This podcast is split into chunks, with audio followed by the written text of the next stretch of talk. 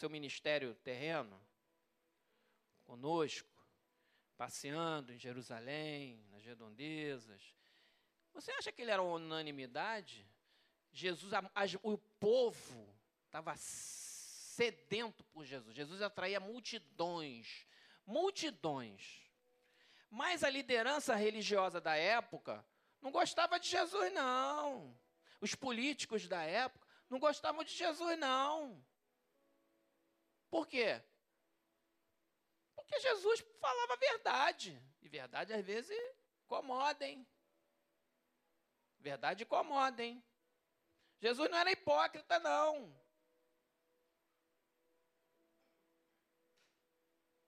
E eles se sentiam ameaçados nas suas posições e tentavam, sabe, pegar Jesus em qualquer detalhezinho para ver se tinha alguma questão. E é, até em relação, olha, no início do capítulo 20 de Lucas, no versículo 1, já eles começam a entrar numa questão. Aconteceu que num daqueles dias, Jesus era diário, irmão. Aqueles três anos de Jesus, quando ele começou o ministério, era diário. Então tem muita coisa que Jesus fez, não está na Bíblia. Na Bíblia é uma coletânea dos principais fatos. Tá? Num daqueles dias, olha só, estando Jesus a ensinar o povo no templo, Jesus ensinava no Monte das Oliveiras, Jesus no Mar da Galileia, Jesus ensinava no templo também. Ele ia, tinha um local, um local do templo, um pátio lá, que podia entrar todo mundo, ele estava lá. E a evangelizar, anunciar o reino de Deus, a salvação por meio do arrependimento. Sobrevieram os principais sacerdotes e os escribas, juntamente com os anciãos. Chegou a turma. Hum, chegou o grupo todo junto. E arguíram nestes termos: Dize-nos, com que autoridade fazer essas coisas? Questionando a autoridade, querendo, querendo tirar a credibilidade da fonte, que aliás é uma técnica de contra-propaganda.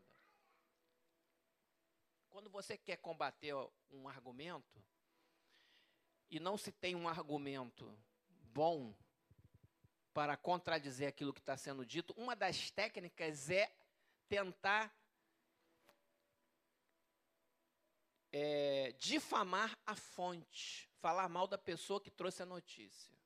Vocês, se vocês pararem para observar, vocês vão ver isso diariamente nos jornais, nas redes sociais, em tudo que é lugar.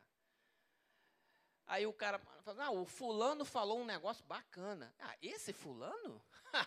esse fulano aí, rapaz, isso já roubou, isso já isso, esse cara aí, aí o cara difama a fonte para poder enfraquecer a palavra está sendo dito. Isso é uma técnica. Então eles tentavam, com que autoridade, querendo questionar a autoridade de Jesus. Quem te deu? Respondeu-lhes: Também eu vos farei uma pergunta. Jesus não respondia do jeito que era perguntado, não. Você não é obrigado a responder binariamente as coisas, sim, não, tal. O militar é, ele é condicionado a isso porque é treinamento e faz parte da vida militar. Mas aqui fora, aqui fora tem que tomar cuidado. O repórter faz a pergunta: o senhor concorda que é, blá, blá, blá, blá, blá, blá, blá, blá, não é assim? Você não acha não sei o quê? Aí, se você falar eu acho, tu está validando tudo que o cara falou. E não, às vezes nem é a tua opinião. Aí você tem que falar, olha, fala outra coisa. O cara te pergunta banana, tu fala abacaxi. Tinha um antigo político que a gente falava que fazia isso. Já morreu. O cara perguntava um negócio, ele contava outra história. Mas não foi isso que eu te perguntei. Aí acabava o tempo da televisão, ele fazia a propaganda dele. Era essa técnica. Mas Jesus não fugia assim também, não. Ele falou: Eu vou te devolver com uma outra pergunta. Aliás, devolver uma pergunta com outra pergunta é uma técnica. Que hoje em dia está sendo ensinado aí pelos coaches da vida, e tal, técnica de convencimento, é você devolver uma pergunta com outra. Jesus já fazia isso. Ele fez assim: Também vos farei uma pergunta: o batismo de João era do céu ou dos homens? Hum. Ué, isso tem a ver com autoridade. Porque o povo reconhecia que João Batista era profeta. Aí de quem dissesse o contrário. Aí eles. Então eles arrazoavam entre si: opa, se dissermos que é do céu, ele dirá: por que não acreditaste nele? Porque João Batista diz: Eis o Cordeiro de Deus que tira o pecado do mundo. O testemunho de João Batista. Mas se dissermos que é dos homens, o povo todos vai, nos apedrejará. Porque está convicto de ser João um profeta. Hum, sinuca.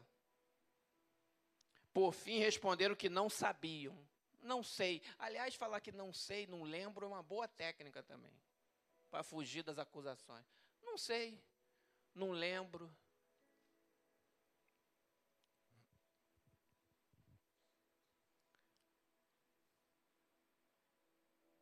Então Jesus lhe replicou: Pois nem eu vos digo com que autoridade faço essas coisas, então também não vou te responder. Pronto. Acabou o assunto. Aí, mas eles ficavam satisfeitos com isso? Não. E aí Jesus falou a parábola dos homens maus. Depois tentaram pegar Jesus na questão do tributo, do imposto, que aliás sempre é coisa polêmica. É polêmica hoje imposto? Todo dia tem notícia sobre imposto, tem agora é sobre é, biocombustíveis, energia, tal, baixou o imposto, tá essa confusão no mundo todo, não é só no Brasil não. Por causa da guerra lá da Rússia com a Ucrânia que mexeu com o preço do, do petróleo e do gás. No mundo todo, o preço subiu. Que a Rússia é um dos maiores fornecedores de petróleo e gás do mundo. Tem as maiores, das maiores reservas de petróleo e gás do mundo. A Europa toda depende da Rússia. E agora eles estão fazendo sanção, a Rússia cortou. O continente europeu vai passar por uma recessão econômica. Todo mundo. Vão passar por uma recessão econômica braba. A Europa. Braba, por causa dessa guerra. Né? Graças a Deus que o Brasil tem muita riqueza, é uma potência agrícola, é um país abençoado, irmão. Né? Deus deu para a gente uma terra. A gente tem problema beça. Tem um problema, muito problema, muito problema. Mas nesse aspecto da natureza, igual a gente, está difícil, hein? Nós temos que é, valorizar e cuidar. Os Estados Unidos é aquela potência que também é uma potência agrícola, que também é uma potência, tem tudo, então eles conseguem gerenciar, mas impacta. Mas a Europa vai sentir o baque. Então a questão do tributo não é uma coisa nova, irmão. A questão de tributo, reclamar de imposto, é coisa antiga. E na época do Império Romano, que era um império organizadíssimo, eles tinham os fóruns romanos, eles tinham juízes, eles tinham advocacia, eles tinham impostos, tinham a mesma moeda. Era um povo organizado, muito organizado. Por isso que eles dominaram e tinham um exército muito forte e organizado e uma engenharia avançada para a época. Os engenheiros romanos faziam coisas que os outros povos não faziam. E com uma rapidez maior do que normalmente era feito. Outro dia eu vi uma reportagem que o Coliseu Romano, que é imenso, é um negócio alto, para aquela época, foi feito no primeiro século depois de Cristo, e foi Nero que mandou fazer aquilo lá. Eles levaram oito anos para fazer o Coliseu. O Coliseu é imenso. Oito anos é pouco. Tem obra aqui no Brasil que demora 40 anos, irmão. Tem obra civil aqui no Brasil que nem acabou. Os romanos, no primeiro século, fizeram aquilo lá em oito anos. Aquela cidade da música ali durou sei lá o quê. Nem, nem o Coliseu. Então, os romanos eram um povo, um império, que ficou muito tempo por causa dessas questões e porque Deus permitiu. Então, tinha a questão do tributo. O povo de Israel estava dominado pelo Império Romano. Estavam sob o jugo romano. Eles liberavam a, religião, tinha liberdade religiosa, os romanos deixavam, os babilônios também deixavam, mas de vez em quando tinha uma perseguição, mas deixavam. Os assírios, Ciro, que foi um, um grande imperador da Síria, liberou inclusive o povo de voltar a reconstruir Jerusalém, reconstruir o templo, e, e Deus chamou Ciro de servo. Ele é meu servo e não sabe. Servo de Deus. Um imperador que nem judeu era. Deus chamou ele de servo, meu servo Ciro. Ele que liberou. A questão do tributo, versículo 19, Lucas 20. Naquela mesma hora, os escribas e os principais sacerdotes procuravam lançar-lhes as mãos, pois perceberam que, em referência a eles, dissera esta parábola, mas temiam o povo. É a parábola que eu não li, dos lavadores maus. Estava sabendo que o, era para eles. Observando, subornaram, olha só, olha o esquema. Vocês acham que não acontece suborno? Vocês acham que não rola grana para o pessoal falar uma coisa? Hoje? Já acontecia isso antigamente, tu acha que hoje não acontece? Subornaram emissários que se fingiam de justos para verem se o apanhavam em alguma palavra e lá para ficar testando a fim de entregá-los à jurisdição e à autoridade do governador. Eles queriam prender Jesus. Não há um jeito de prender esse cara. Vamos prender esse cara. Então consultaram dizendo: Mestre, olha, olha a artimanha. Olha a artimanha do adversário. Mestre, sabemos que falas e ensinas retamente, e não te deixas levar de respeito não te deixas levar de respeitos humanos, porém ensinas o caminho de Deus segundo a verdade. Ó, oh, um baita elogio, né? Mestre. Olha a introdução do camarada. O cara veio com a faca, mas ele vem introduz assim. Então, sabemos que falas e ensina retamente, Cuidado, hein? Quando vem, vem te elogiando muito assim, abre teu olho, hein? Pode vir aí um, opa, tá muito cheio de elogio, tá muito cheio, tá.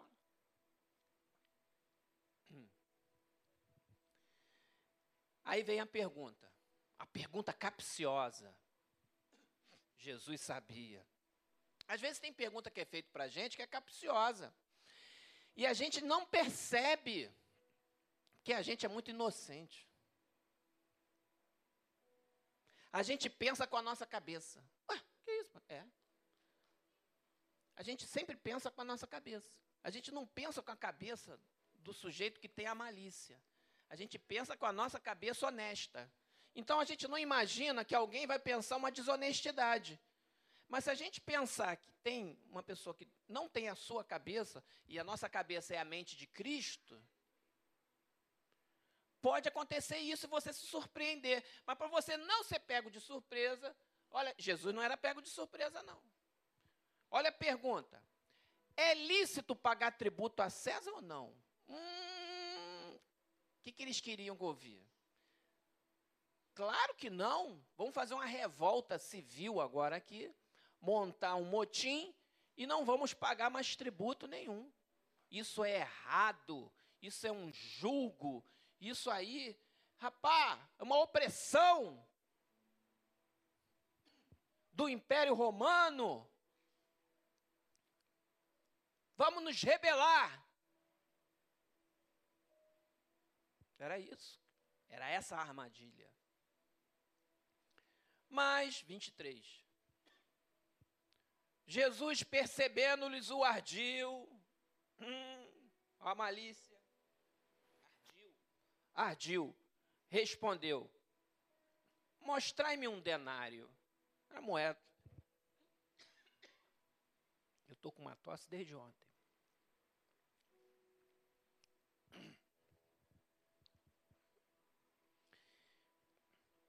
De quem é a efígie e a inscrição? Vai pegar a moeda? Tem a imagem, né? Normalmente tem uma imagem. Antigamente era assim. E tem um nome. O denário tinha cravado na moeda a figura de César, o imperador. César era um título. Mas podia ser Marco Antônio, qualquer um desses. E tinha uma inscrição. Olha a sabedoria de Deus.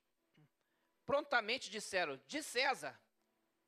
Aí fiz. Então lhe recomendou Jesus: Dai, pois, a César o que é de César, e a Deus o que é de Deus. Que resposta, irmão. Não puderam apanhá-lo em palavra alguma diante do povo e, admirados da sua resposta, calaram-se. Dai a César o que é de César e a Deus o que é de Deus. Que pagar imposto? Eu vou pagar. Tem que fazer uma declaração de imposto de renda? Vou fazer. Eu tenho uma empresa, eu tenho que emitir nota fiscal? Eu tenho que emitir. Tem as leis do meu país, eu vou cumprir. Eu vou dar glória a Deus fazendo isso, irmão. Se alguém ensinar uma doutrina diferente dessa, está errado. Porque não cumpre essa palavra. E aqui César não era uma democracia, não. César era um imperador.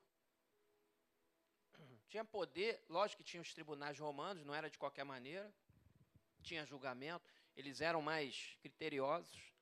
Tinha advogado de defesa. Todo, assim, toda essa base do direito que a gente tem hoje é baseada no direito romano. Mas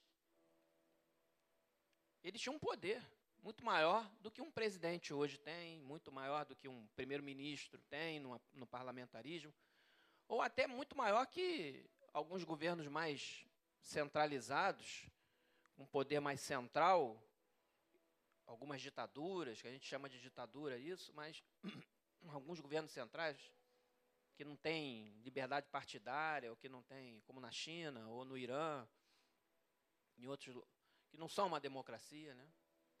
E lá, mas lá tem um governo deles. O que nos toca mais em relação à igreja é a questão da liberdade religiosa. Isso é realmente é uma coisa que, como igreja, nós que somos uma democracia, a gente se preocupa com a, a liberdade para pregar. Isso nos preocupa e é motivo de oração nosso, claro. Né? A liberdade religiosa é uma conquista uma conquista dos nossos antepassados. E nós queremos preservar, é claro. O, a, o Instituto do Estado Laico, que tanto se fala hoje, é uma, é uma conquista da reforma protestante, que antigamente é religião oficial. Principalmente os estados europeus, era o Papa. Com a reforma, o Estado, Estado laico, que significa que qualquer religião pode ser exercida igualmente, todas serão tratadas igualmente. Na verdade, o Estado laico não é um Estado ateu. O Estado laico é um Estado onde qualquer religião é permitida e as pessoas podem cultuar independente, sem nenhum tipo de diferença de lei, de coisa de que vai gerar vantagem ou desvantagem em relação uma à outra. E isso foi uma, uma conquista da reforma protestante, de, da nossa raiz existencial da nossa denominação. Mas voltando aqui. Eles se calaram. Mas é bom a gente saber essas informações que eu estou passando, porque eventualmente alguém pergunta mas o Estado não é laico? A escola aqui é cristã, é, mistura as coisas. O Estado laico é o contrário. O Estado laico, qualquer religião pode. Não é que não pode religião. É qualquer uma pode. Então, estou invertendo, tentando ressignificar a palavra laico para esse tipo. Então, isso é uma estratégia. E nós temos que ter argumentos para quando formos interpelados, termos é, informações para poder questionar e falar, não, calma. Você sabe a origem do Estado laico? Pá, pá, pá, e aí, acabou aí, nesse momento? Não, Aí foram questionar Jesus a respeito da ressurreição. Chegando alguns dos saduceus, versículo 27, Lucas 20. Homens que diz, dizem não haver ressurreição. Os saduceus eram uma. Tinha os fariseus, os saduceus eram as principais denominações judaicas, linhas de pensamento. Os saduceus não acreditavam em ressurreição. Os fariseus sim. Então era um tema polêmico. Era uma polêmica que existia e um defendia a sua tese e às vezes tinha briga entre eles por causa dessa questão da ressurreição. Aí os saduceus, chegando alguns dos saduceus, homens que dizem não haver ressurreição, perguntaram-lhe, perguntaram para Jesus: Mestre, Moisés nos deixou escrito que se morrer o irmão de alguém, aí criaram uma história. Uma história complexa, cheia de detalhe, para ver se pegava Jesus no detalhe. Porque esse era o argumento que eles usavam entre eles. Moisés nos deixou escrito que se morrer o irmão de alguém, sendo aquele casado e não deixando filhos, tá? então ele tinha uma esposa que não tinha filhos, aí morreu um, o seu irmão deve casar com a viúva e suscitar descendência ao seu falecido. Era lei. Ora, havia sete. Aí ele contaram uma historinha. Tinha sete irmãos pessoal gosta de pegar sempre a exceção da exceção da exceção da regra. Porque existe regra e exceção. A exceção é um percentual baixo de ocorrência. A regra é aquilo onde a maior parte dos casos acontece. Tu acha que essa história aqui poderia acontecer na prática? Pô, a probabilidade é mínima. Mas vamos, vamos para a história dos caras. O cara tinha sete irmãos.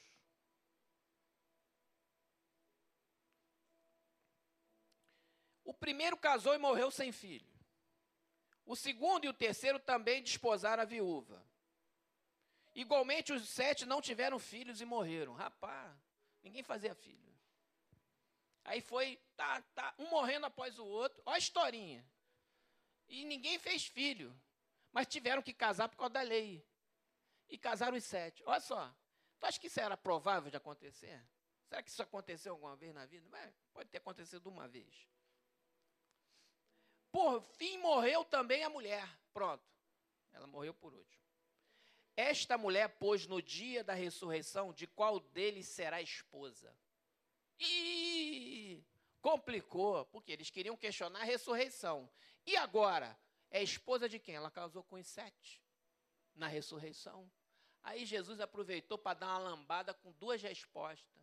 Uma lambada só para responder dois problemas doutrinários básicos que eles estavam discutindo. Uma, se tinha ou não ressurreição, que era o ponto principal, e a segunda era se se davam ou não em casamento após a ressurreição. Que nem era o ponto. Eles, eles, eles acreditavam piamente que se, se tem ressurreição, vai ter. Vai ser. Eu estou com a Jamile casado aqui. Quando a gente for para o céu, nós vamos continuar casados no céu, não é isso? Não é isso. A gente sabe isso porque Jesus explicou, senão a gente ia achar uma opção de coisa aqui. Aqui. Que até que a morte separe. Aqui. Esta mulher, pois no dia da ressurreição, de qual deles será esposa? Porque os sete a desposaram. Hum, 34. Então lhes acrescentou Jesus: Os filhos deste mundo casam-se e dão-se em casamento. Casamento é dessa terra aqui. Eu incentivo os jovens que estão noivos, já têm grana, casem-se. É o meu incentivo. Eu sou casamenteiro. Né? Então eu já sei que o Vinícius vai casar dia 4 de setembro com a Michele. E o William Tonera vai casar em dezembro. E o Israel, provavelmente 2023. É em 2023. Pode falar o mês? Não. É setembro, né? Até setembro de 2023. Vou botar a preposição até, porque vai que, né? Sai aquele concurso abençoado. Estão estudando. Mas está previsto. Setembro de 2023, Jael e Andressa. Então, isso é coisa desse mundo agora. Os filhos do, os filhos desse mundo casam se dão um casamento. A gente vai em sou de casamento aí. Mas os que são havidos por dignos de alcançar a era vindoura e a ressurreição dentre os mortos. Então Jesus está confirmando o quê? Que tem ressurreição dentre os mortos. E, aliás, não foi só agora, foi sempre, mas nesse ponto ele entrou no ponto doutrinário. Mas os que são havidos por dignos de alcançar a era vindoura, a era vindoura, irmão, é a eternidade. É o que está por vir depois da morte. É o que a gente vai viver depois desta vida nesse corpo. É a era vindoura. Ela existe, ela é eterna e ela é real. Vai acontecer. Aqui. A era vindoura e a ressurreição dentre os mortos não casam nem se dão em casamento. Então Jesus já respondeu uma primeira pergunta não tem casamento na era vindoura. É um outro momento da existência. Eu também, essa semana, eu estava em viagem, teve uma hora que eu liguei no YouTube, lá na televisão da, onde a gente estava, e fiquei vendo as imagens do telescópio James Webb. Alguém já viu esse treco? Teve a curiosidade? Esse telescópio novo, que ele pega imagens infravermelhos, ele consegue olhar o espaço profundo, deep space, segundo os cientistas da NASA, que captam imagens que foram emitidas há bilhões de anos, nós é praticamente na criação, no Gênesis, porque a imagem para chegar até a gente, ela viaja na, via na velocidade da luz. E um ano-luz é a velocidade mais rápida que a gente conhece. Não é a mais rápida, que eu acho que a mais rápida vai ser do arrebatamento. Tchum, pá, tchum, mais rápido que a luz. Mas, humanamente falando, dentro do contexto do nosso universo, a velocidade da luz é o que a gente conhece de mais rápido. Então, quando você olha, alguém fala assim: que distância está aquela estrela? Aquela estrela próxima está a 20 anos-luz da Terra, próxima. Ou seja, na velocidade da luz, leva 20 anos para chegar lá, de viagem, a luz. E tem luz desse telescópio, está pegando luz, imagens dessas luzes, que são pegadas por infravermelho, que não são visíveis ao olho humano, que o Hubble, que era que o telescópio pegava, era ótico. Esse não, esse é infravermelho. Ele está pegando imagens mais distantes de milhões e milhões de anos. Então, aquela imagem, ela levou um milhão de anos para chegar aqui, para chegar no telescópio. Pode ser que aquela estrela que foi vista, ou aquela galáxia que foi vista no telescópio, nem exista mais. Você sabia disso? A gente está vendo o passado. É como se você estivesse fazendo uma viagem no tempo e olhando o passado. Então a gente pode estar olhando o momento da criação. Alguns cientistas falam assim: gente, isso aqui é o momento da criação. Era perto do momento da criação. Nós estamos vendo o momento da criação. Pode ser que aquelas galáxias nem existam mais, mas a luz dela está chegando só agora aqui. Quando eu comecei a ver aquelas imagens, são imagens bonitas, né, que eles colorizam também, porque não tem aquela, eles dão as cores para poder diferenciar os elementos que estão sendo identificados. E ficam umas imagens bonitas. Rapaz, eu fiquei olhando aquele negócio. Primeira coisa que veio na minha cabeça assim: a glória de Deus. A glória de Deus. Céus e terra proclamam a glória de Deus. E o firmamento, o céu, as obras das suas mãos. Então, quando eu olhei aquelas imagens, eu vi glória que imagem! A glória de Deus, as galáxias, as estrelas. Meu irmão, a gente está vendo um pedaço do que Deus fez, é grandioso. Imagina o que Deus preparou para aqueles que creem, que nem os olhos viram, nem ouvidos ouviram, o que Deus tem preparado. Se o telescópio está vendo coisa grandiosa que os homens estão de boca aberta, pastor Roberto, imagina o que Deus tem preparado que nem olho viu, nem ouvido ouviu. Se eu olho para aquela grandiosidade das galáxias, de milhões de estrelas, bilhões, aqueles formatos, aquelas nuvens de estrelas, aquele pó, eu olho assim, Jesus, essa é a manifestação da glória de Deus, do firmamento. Deus é poderoso, Ele existe, aquilo não é obra do caos, não. Tem um design inteligente por trás daquilo ali. Tem um, alguém que projetou, tem uma inteligência. Essa inteligência é Deus. Deus existe, meu irmão, minha irmã. Mais certo que o que o ar que eu respiro. Mais certo que o meu olho abre e vê você. Deus existe. E é galardoador daqueles que o buscam.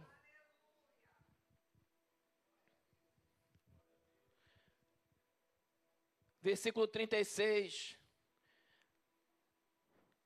pois não podem mais morrer, porque são iguais aos anjos. Por isso que eles não dão, não se casam e dão esse casamento, pois não podem mais morrer. Passam a ser eternos, porque são iguais aos anjos e são filhos de Deus, sendo filhos da ressurreição. E o que os mortos hão de ressuscitar. E os saduceus ficaram calados. No versículo 37. E que os mortos hão de ressuscitar. Moisés o indicou no trecho referente à sarça, quando chama ao Senhor, Deus de Abraão, de, o Deus de Isaac e o Deus de Jacó. Ora, Deus não é Deus de mortos e sim de vivos, porque para eles todos vivem.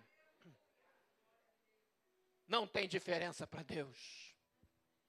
Para nós que estamos aqui na terra, nesse corpo, Natan, Newton Júnior, Neiva, nós aqui que já perdemos algum parente ou amigo,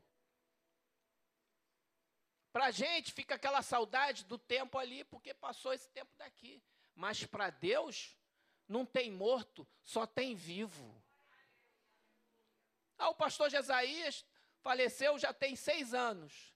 O pastor Jesaías está vivo no Senhor. Ele dorme. O corpo dele dorme, aguardando a ressurreição. O diácono Nilton dorme. Ele dormiu e não está morto. Ele dorme no Senhor. É diferente. Nós que temos a esperança da salvação em Cristo Jesus, nós cremos na eternidade, na salvação da alma, na redenção, porque Jesus é poderoso, o sangue dele é poderoso. Ele ressuscitou o terceiro dia, ele venceu a morte, irmão. E ele disse que nós vamos ressuscitar com ele, vamos ressuscitar como ele ressuscitou.